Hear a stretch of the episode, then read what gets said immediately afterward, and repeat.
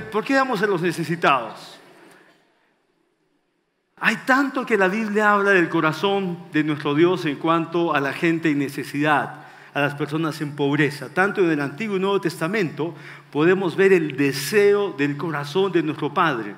Y ese deseo se proyecta a tocar el corazón de nosotros sus hijos. ¿Para qué? Para que la compasión de Dios pueda fluir a través nuestro y los necesitados y los empobrecidos sean alcanzados. Jesús dijo que en la tierra siempre tendríamos a personas pobres. Es asunto si las queremos ver o no. Es asunto si las queremos ayudar o no. Es tema si las queremos ignorar o hacer algo a favor de ellas. La compasión sin acción se queda en lástima, en tener un sentimiento de pena. Y la lástima, la pena, no hacen nada. Se quedan sin acción. Dile a tu vecino, tenemos la compasión de Dios.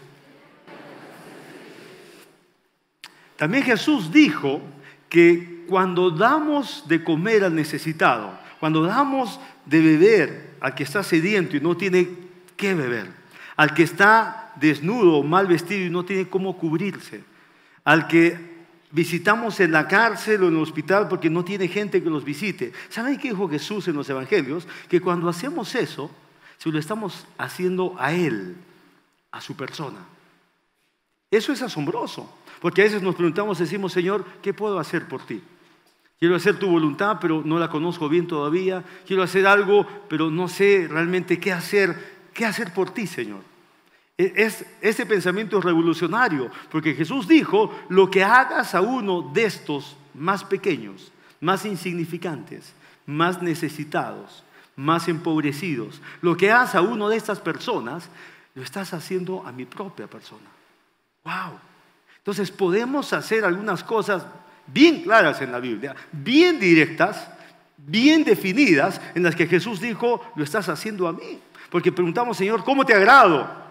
¿Cómo, ¿Cómo puedo demostrarte que te amo, Señor? Has hecho tantas cosas buenas en mi vida que no sé cómo demostrarte que, que te amo, que quiero agradarte. Ahí está una.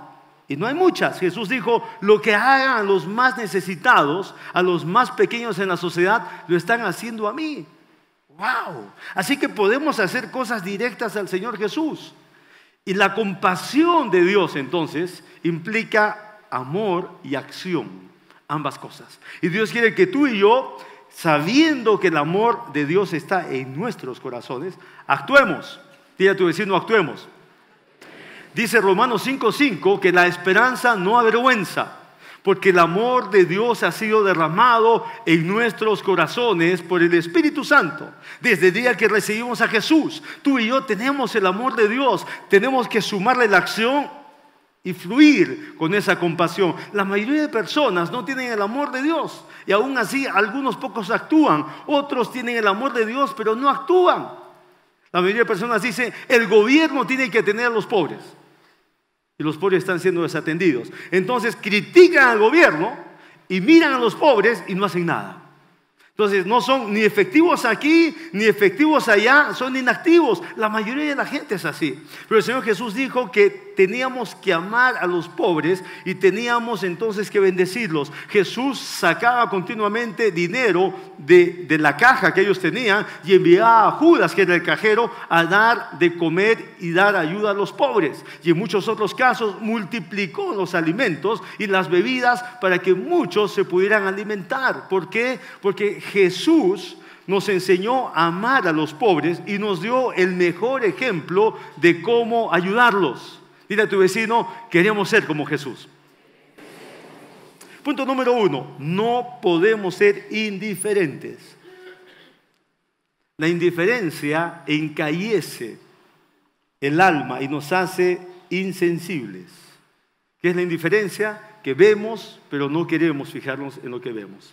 Vemos necesidades, pero nos, nos ponemos en dirección de otra de otra vista diferente. Queremos mirar diferente. Hay necesidades, pero nos hacemos indiferentes porque queremos mirar a otro lado.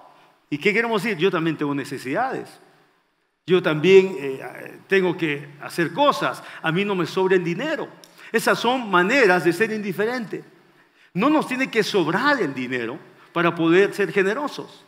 No es que tenemos que tener cero necesidades para ser generosos. No es que tenemos que tener en demasía para ser generosos. La generosidad comienza en el corazón. Y cuando el corazón descubre que tiene compasión y se hace generoso, el bolsillo comienza a ser bendecido.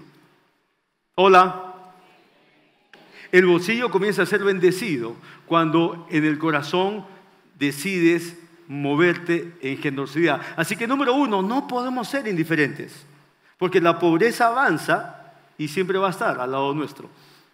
A veces en forma circunstancial y temporal, a veces en una forma continua, porque niños y niñas que crecen con una mentalidad de pobreza, sin oportunidades, sin buen estudio o a veces sin estudios, generalmente su mentalidad ya se proyecta a seguir viviendo pobres. Yo me he sentado con personas a compartirles promesas de la palabra y en algunos casos no, no, no pueden renovar su mente porque ellos han crecido en pobreza, se han proyectado en pobreza y, no, no, no, no ven otra forma de vivir la vida porque no tienen estudios, no tienen oportunidades, no han estado preparados no, y no ven otra forma sino de vivir en pobreza.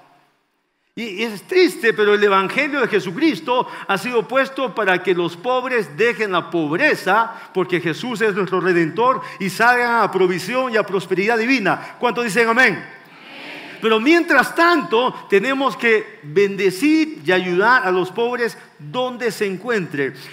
El rey en el Antiguo Testamento que trajo una revolución al pueblo de Israel trajo el mayor avivamiento de todas las etapas en Israel. Se llamaba Josías. Él fue rey a los ocho años porque su padre le dejó el reino a tan corta edad, así que sus ayos, sus, sus consejeros lo ayudaron hasta que tuviera la edad suficiente. A los 26 años, dice la Biblia, Josías tuvo una visitación del Espíritu Santo.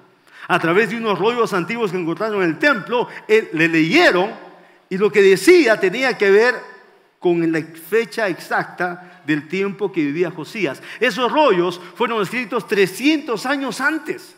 Y cuando él se dio cuenta de que hablaban de su generación, de su tiempo de gobierno, era una profecía para que se cumpla, que Dios iba a dar una oportunidad llena de misericordia para que su pueblo se arrepienta, dejar a los ídolos y toda postura pagana y falta de fe para arrepentirse y volver a Dios. Cuando él entendió, este es mi tiempo, esta profecía habla de este momento, habla de mi gobierno, rasgó sus vestiduras, se humilló delante de Dios, se arrepintió y ordenó a toda la nación a que sacaran todos los ídolos, de madera, de hierro, de, plata, de todo tipo de metal, y lo sacaran para renunciar a todo rezago de dioses paganos y de culturas vecinas.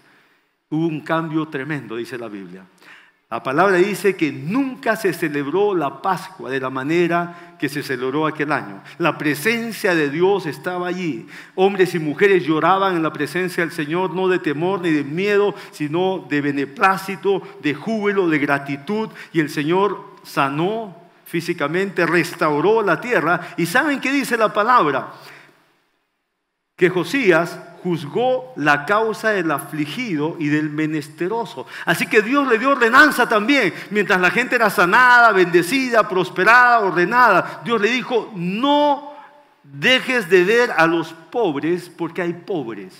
No dejes de ver a los necesitados porque hay necesitados. Como rey, juzga la causa de ellos, protégelos. Y dice la palabra que entonces lo que él hizo estuvo muy bien. Y Dios dijo, no es esto ¿No es esto conocerme a mí, dice el Señor? Josías no solamente vio lo espiritual, no solamente vio lo material y, el tema de, finanzas en su, en su nación, vio también el tema de los pobres. Si vemos en la Biblia, Dios habló una y otra vez a Moisés, el líder, y le dijo, no te puedes olvidar de los pobres.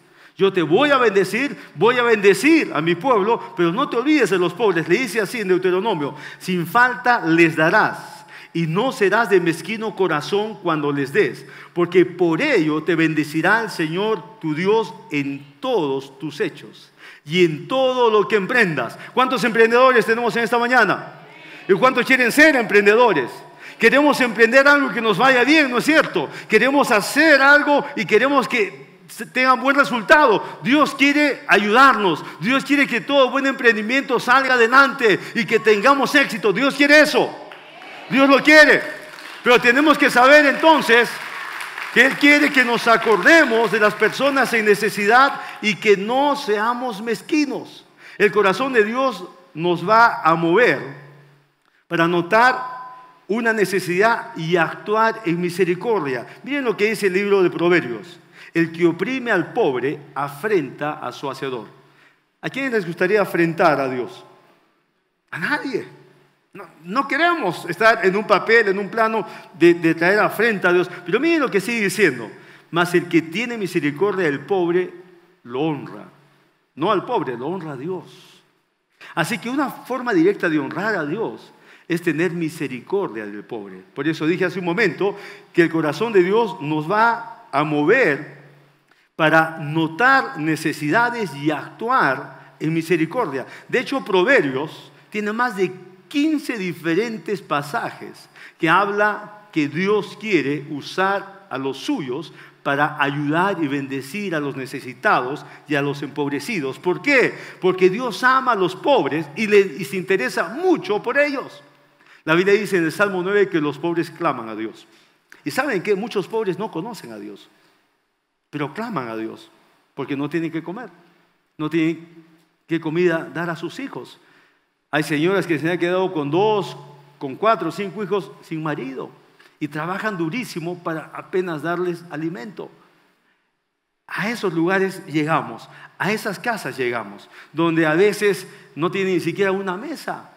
Se sientan en un par de sillares. Ese es su comedor.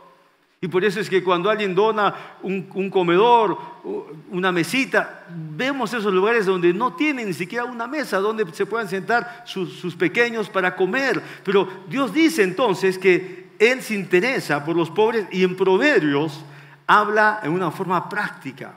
Dice, el que cierra su oído al clamor del pobre, también él clamará y no será oído. Por eso Dios dice de inicio, no podemos ser indiferentes a los pobres. O sea, no podemos vivir una vida de creyentes y mirar solamente a Dios. Yo lo alabo, yo lo conozco, yo estudio la Biblia, yo le pido a Él, Él me protege, Él me guarda, Él me prospera. Esa vista así sesgada, sin mirar a los costados, Dios dice que no es una forma de vivir que le agrada. Dios dice en su palabra que si nosotros no oímos el clamor de los pobres, cuando clamemos, Él no nos escuchará. ¿Saben qué? A 5, a 8, a 12 horas hay pueblos que claman. El pastor Hernán, ¿dónde estás, pastor Hernán? Tiene una ruma de cartas que mucho antes de diciembre le van llegando.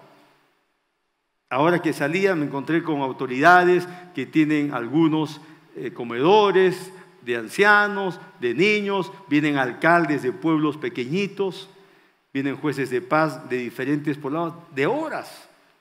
Esa gente está clamando. ¿Sabían ustedes que hay niños que crecen toda su infancia sin conocer qué es un tomate, una lechuga, zanahorias, los conocen de nombre, pero no es parte de su, de su canasta familiar, que solamente comen maíz, chuño, lo que producen sus padres y otros productos que hacen trueque con otras poblaciones de esa zona, no comen vegetales, no comen fruta.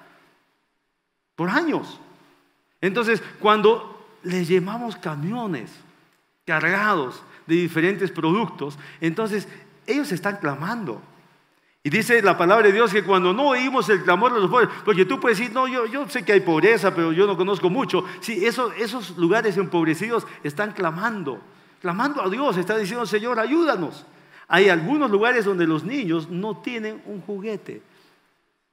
Y te imaginas recibir una muñequita, aunque sea usada, una pelota. E, entonces, hay un clamor y Dios dice, si nosotros no escuchamos el clamor de ellos para atenderlos, cuando tú y yo clamemos, dice, no seremos oídos. ¿Cuántos quieren que Dios nos oye en tiempos difíciles? Dios nos quiere oír y nos quiere atender y nos quiere ayudar. Pero miren, tenemos la oportunidad de hacerlo bien y Dios se pone más fuerte. Miren lo que dice Proverbios 28. Dice, el que da al pobre no tendrá pobreza. Quedémonos en esa frase antes de ir a la otra. ¿Qué pasa cuando tú dices, pastor, yo estoy en medio de, escasez, de necesidad este año? Ahora, hacemos un paréntesis. Todos tenemos diferentes necesidades.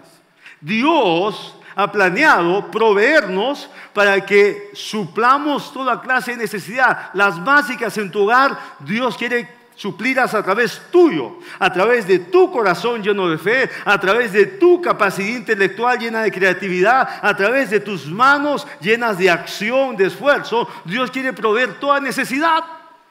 Hay una familia que nos dijo, pastores, acá donde estamos, habían solamente ocho mesas en nuestro restaurante y teníamos deudas. Ahora tenemos como 100 mesas. Tenemos decenas de trabajadores, más de 70 trabajadores no tenemos deudas. Dios nos ha bendecido, nos ha provisto. Entonces Dios nos da la habilidad y la capacidad para suplir diferentes necesidades, diferentes clases y diferentes niveles de, necesidades. Así que cuando hay necesidades no te sientas empobrecido, cuando hay necesidades, falencias, no te sientas, no, no, Dios nos habilita y nos provee para suplir, para completar y para salir esas necesidades, porque Dios es nuestro gran proveedor. ¿Cuánto dicen amén? Él es nuestro proveedor nos va a sacar de cada una de las necesidades en la vida. No te vas a quedar estancado en ninguna de ellas, vas a salir adelante, vas a suplir porque Dios es el proveedor. Pero ¿qué pasa cuando algunos viven en pobreza? Están estancados en pobreza.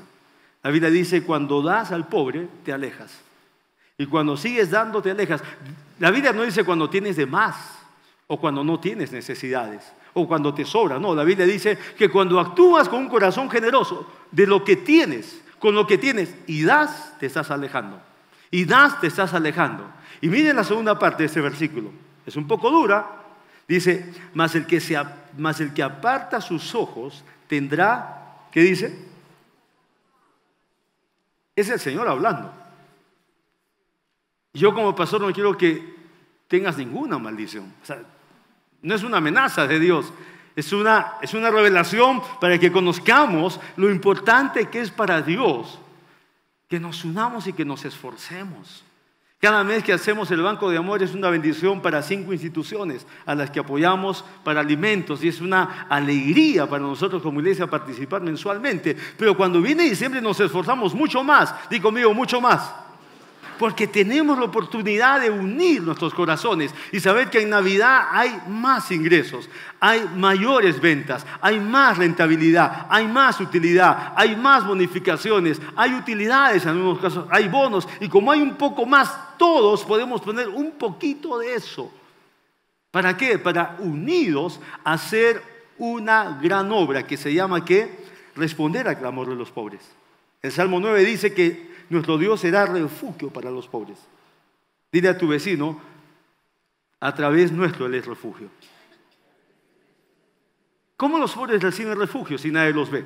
Si no son atendidos, si no son vistos, si no son conocidas sus necesidades. Dios dice, yo seré refugio para los pobres, refugio en el tiempo de angustia. A mí clamarán, dice Dios, y yo responderé. ¿Cómo responde Dios a los pobres? Si no es a través de corazones llenos de compasión, para hacer su voluntad. Así que, punto dos, pregunta a tu vecino, ¿qué fruto vamos a dar? Dios estableció leyes prácticas que tenían que ver con la ética y con la justicia. Digan ética y justicia.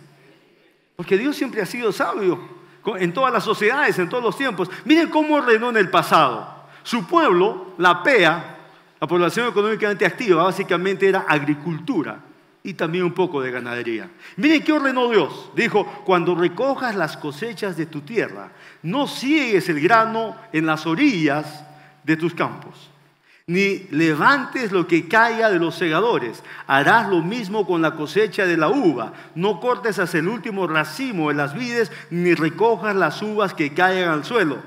Déjalas para los pobres y para los extranjeros que viven entre ustedes yo soy el Señor tu Dios. Eso significa yo soy el que te ordeno. En todo el Pentateuco, de Génesis a Deuteronomio, vamos a encontrar esto mismo, dicho de diferentes formas. Así que no fue una buena idea para un tiempo, no fue para un tiempo de escasez, no, Dios dijo en todo tiempo. Tienen la orden de saber que si tienen la oportunidad de tener semillas, de trabajar, de contratar gente, de, de, hacer el proceso de los meses, de cuidar la semilla, cuidar el proceso y llega el tiempo de la cosecha. Y si tienen la oportunidad de cosechar, todos los que cosechan, dijo Dios, no pueden cosechar hasta los bordes, por ley, yo lo mando. Y si son en árboles, no pueden cosechar todo el árbol, sea cual fuera el producto, sea cual fuera el fruto, no pueden dejar un árbol pelado, no. Tienen que dejar cosecha, un campo, una, una parcela, una, lo que se llame, no pueden, una, no pueden cosecharlo todo. Dijo, no toquen los bordes. Así que esa buena costumbre en nuestro país de, payapar, tiene la palabra payapar, ¿no es cierto? Es un arequipeísmo, ¿no? Pero eso viene de esos años. No es una costumbre de hombres, Dios lo puso como un mandato, porque Él quería aplicar en forma práctica el principio de ética, de justicia social. Él dijo, hay pobres, tienen que comer. Así que apenas terminaban de cosechar, los pobres entraban. Entraban con sus costalitos entraban con sus telas a sacar todo lo que habían dejado. Y cuando hacían eso, estaban cumpliendo la ordenanza de Dios y Dios los iba a bendecir. Dice, cuando estés juntando la cosecha y olvides un atado de grano en el campo, no regreses a buscarlo. Déjalo allí para los extranjeros, los huérfanos y las viudas. Entonces, diga conmigo entonces, el Señor tu Dios te bendecirá en todo lo que hagas en todo lo que hagas, no importa qué hagas.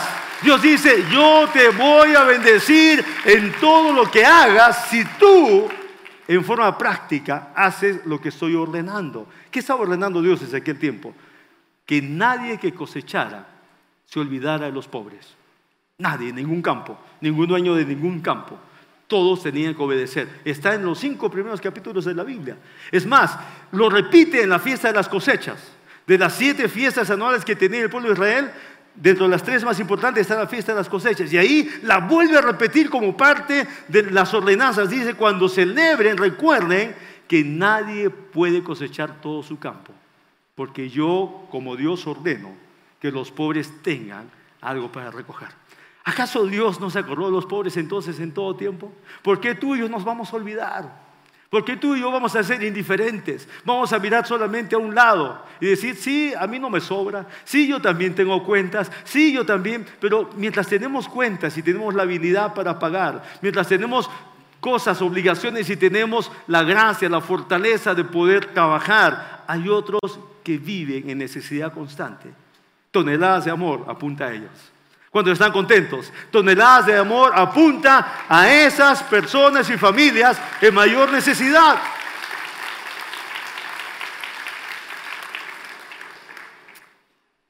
Pero el que tiene bienes en este mundo y ve a su hermano tener necesidad y cierra contra él su corazón, ¿cómo muere el amor de Dios en él? Hijitos míos, no amemos de palabra ni de lengua, sino de hecho y en verdad. Quiero que cierres tus ojos, tus ojos un momento. Y tú y yo somos hijos de Dios. Dios conoce la economía de cada uno de nosotros y de nuestras casas. Si tú tienes fuerza, sabiduría, habilidad, favor, aún oportunidades de Dios en la vida, estamos trabajando. No nos hemos quedado sin trabajo. El viernes hablaba con un joven empresario por teléfono y me decía, pastor, esta fecha es tan dura de tanto trabajo. Yo le decía, te felicito, le dije. Es bueno tener trabajo duro, porque duro es no tener trabajo. Y se quedó callado por teléfono. Le dije, duro es no tener trabajo, le dije. Te felicito porque en esta fecha tienes trabajo duro. Si Dios te da la oportunidad de tener un trabajo, juntémonos. Si Dios te da la oportunidad de tener un poco más de ingresos, en diciembre unamos nuestros corazones. La cantidad no es lo importante. El corazón es el que manda. Si tu corazón es generoso, tu bolsillo será prosperado. Y de eso se trata toneladas de amor. Toneladas de amor ha cultivado por años a que los que en medio de necesidades han sido tentados a verse pobres, se alejen de la pobreza. Toneladas de amor ha sido una oportunidad por muchos años para que empresas pequeñas se hagan medianas y algunas grandes también. Toneladas de amor ha sido una oportunidad para que familias de su mismo sueldo, de sus mismas utilidades o gratificaciones, digan, voy a separar algo para la gente necesitada. Y cada quien en la iglesia ha reconocido que nuestra comunidad tiene dentro del ADN una parte importante de generosidad. Mi persona, dentro de mi ADN también lo tengo. Mi misma familia tiene el mismo ADN. Y qué bueno que podamos esforzarnos, reconocer, tenemos el amor de Dios, tenemos la compasión de Dios y podemos unirnos y esforzarnos, porque ¿saben qué? 300 toneladas sí es un esfuerzo, pero es un buen esfuerzo, porque lo estamos haciendo como Dios lo manda. Dios manda que no seamos indiferentes a las necesidades. Dios manda que no hagamos oídos sordos al clamor de los pobres, porque sí los hay. Y sí los hemos encontrado. Y sí tenemos la dirección de ellos. Sabemos en qué lugares fuera de la ciudad. Sabemos en qué pueblos distantes. A veces a varias horas de Arequipa. Sabemos dónde están las poblaciones más afectadas con la pobreza. Y Dios dice, si han oído el clamor de ellos, háganlo, porque cuando ustedes clamen, yo los voy a oír y voy a bendecir en todo lo que emprendan. Ora al Señor en esta hora. Jóvenes, adultos, oren al Señor. Hay jóvenes que se han juntado en su, en su grupo pequeño y han dicho, pastor, nuestro grupo pequeño que tiene solamente 14 jóvenes, vamos a juntar para media tonelada. Y dicho, wow, y lo han hecho. Han juntado sus ahorros, algunos de sus trabajos y han juntado media tonelada. Yo quiero que tú ores al Señor porque en todo lo que hemos hablado, seguro que vas a participar. Pero un domingo en diciembre, y lo hacemos al inicio, nos unimos varias personas que por años damos una ofrenda especial para toneladas de amor. Y esa ofrenda especial es única. Es una ofrenda que damos entonces en efectivo. ¿Y qué hacemos con eso? Juntamos todo ese efectivo para comprar kilos y toneladas de alimentos. ¿Qué hacemos con la venta de los panetones? Exactamente lo mismo. No compramos ropa, no compramos otra cosa, solamente compramos alimentos. Porque los alimentos constituyen un porcentaje alto de todos nuestros donativos, porque llegamos a hogares, a casas, para cubrir algo de esas mesas que están medias vacías o en algunos casos vacías. Así que el Señor nos ha unido para hacer grandes cosas. Dice que porque somos hechura suya, creados en Cristo Jesús para buenas obras. Esta es una buena obra. Porque tú y yo estamos de paso. Las buenas obras alcanzan otras vidas, otras generaciones, otros niños, otras personas en formación. Nuestras buenas obras alcanzan a miles de personas. Hemos calculado más de 400 mil personas que hemos alcanzado en estos 22 años, en Arequipa y en varias otras regiones del sur del Perú. ¿Se imaginan? Nos creó para buenas obras, dice la palabra. Que, que Él con anticipación ya las soñó para que nosotros las hiciéramos. Un día nos vamos a ir, pero tus obras y las nuestras van a quedar en la tierra. Y las obras que se hacen con Dios bendicen corazones, tocan vidas. Siempre ha sido mi oración y mi deseo que una niña, un niño que recibe una bicicleta sorpresivamente, es como que a ti alguien viene y te regala un carro. Tú te quedas diciendo, ¿será cierto? Ni siquiera me conocen, ni siquiera un familiar. Así yo oro por las bicicletas. Que cuando un niño y una niña recibe una bicicleta que nunca ha tenido, el Señor los toque con su amor y que su mente de pobreza cambie. Puedan soñar y decir, entonces me puedo casar un día y tener un departamento, una casa propia para mi familia, porque tengo un carro ahora. Para, él eso es una bicicleta, un imposible. Tengo un carro ahora. Si hoy día puedo manejar un carro que alguien me regaló porque Dios contestó mi deseo, mañana cuando sea adulto puedo tener una casa, puedo proveer para mis hijos.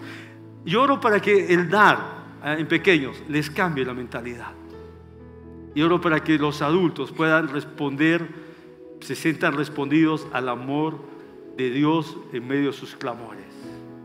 Padre, yo bendigo a cada hombre y mujer que nos unimos en esta hora para todo tipo de creatividad, Señor, en nuestro dar, sacando de las casas, Señor, cada cosa que podemos entregarte, con la única finalidad, Señor, en esa unión, en esa decisión, podamos bendecir a personas necesitadas, en el nombre de Jesús. Amén. Gloria al Señor.